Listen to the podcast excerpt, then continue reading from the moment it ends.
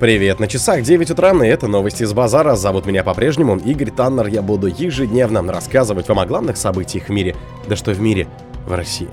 Бастрыкин поручил провести проверку после гибели кота Твикса. Суд отправил Блиновскую в СИЗО.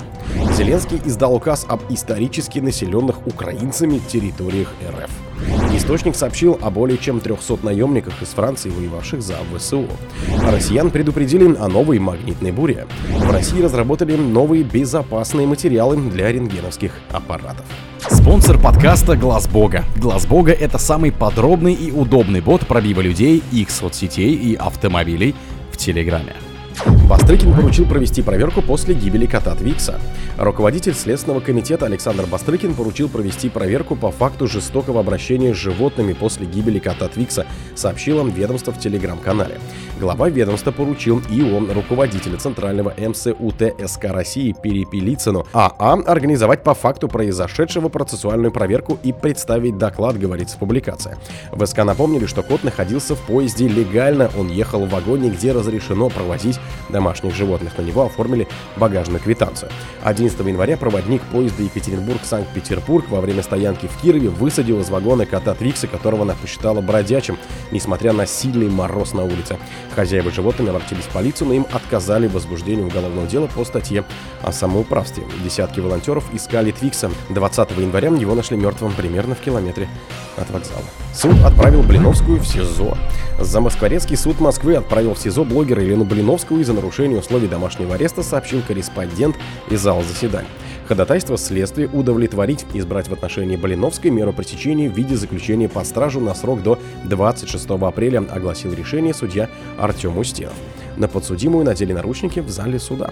Как сообщил следователь, Блиновская 23 декабря провела у себя дома вечеринку, на которой присутствовали более 15 человек. Среди гостей была свидетель по ее уголовному делу Виктория Осмолова, что стало нарушением меры пресечения. Информацию следователям подтвердила сама Осмолова, у которой с Блиновской общие бизнес-интересы. Как заявила адвокат Наталья Сальникова, защита только 27 декабря узнала, что Осмолова проходит по делу свидетелем. До этого следствие не предоставляло список, несмотря на просьбы.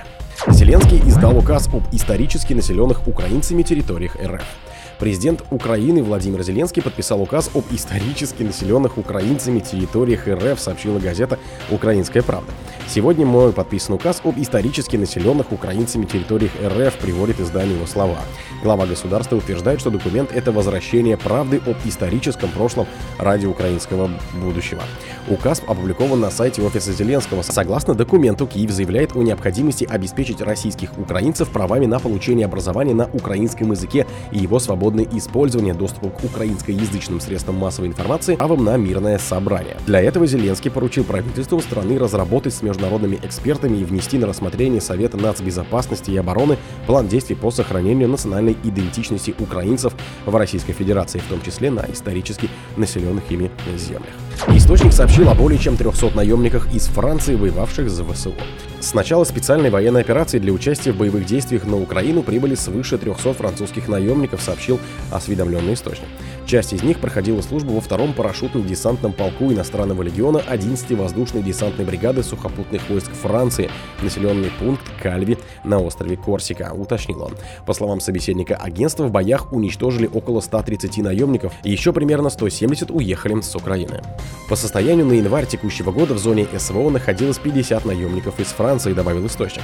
Он указал, что иностранные наемники входят в состав Интернационального легиона обороны Украины понедельник французские волонтеры из организации СОС «Донбасс» передали им частичный список соотечественников-наемников, которые находились в Харькове во время российского удара по их расположению. В перечне значится 13 людей в возрасте от 24 до 49 лет. Россиян предупредили о новой магнитной буре. Магнитная буря накроет Землю сегодня, 23 января, говорится в прогнозе лаборатории солнечной астрономии Института космических исследований и Института солнечной земной физики Сибирского отделения РАД.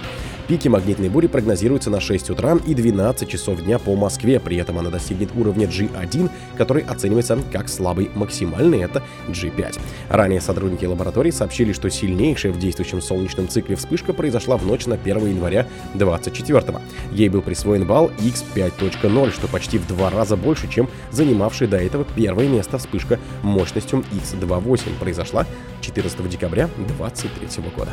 В России разработали новые безопасные материалы материалы для рентгеновских аппаратов. Сотрудники МГУ имени Ломоносова получили новые дешевые и нетоксичные химические соединения, которые эффективно преобразуют рентгеновские излучения в видимый свет. Эти материалы, как считают ученые, помогут создать более эффективные рентгеновские аппараты и датчики ионизирующего излучения, сообщили в Российском научном фонде. Материалы, которые испускают свет видимого диапазона, при попадании на них рентгеновского или другого ионизирующего излучения называют сцинтилляторами.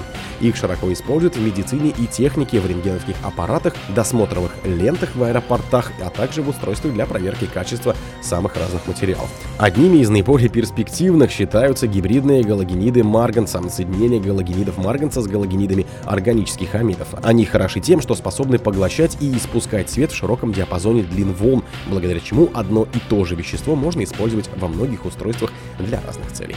О других событиях, но в это же время не пропустите. У микрофона был Игорь Таннер. Пока.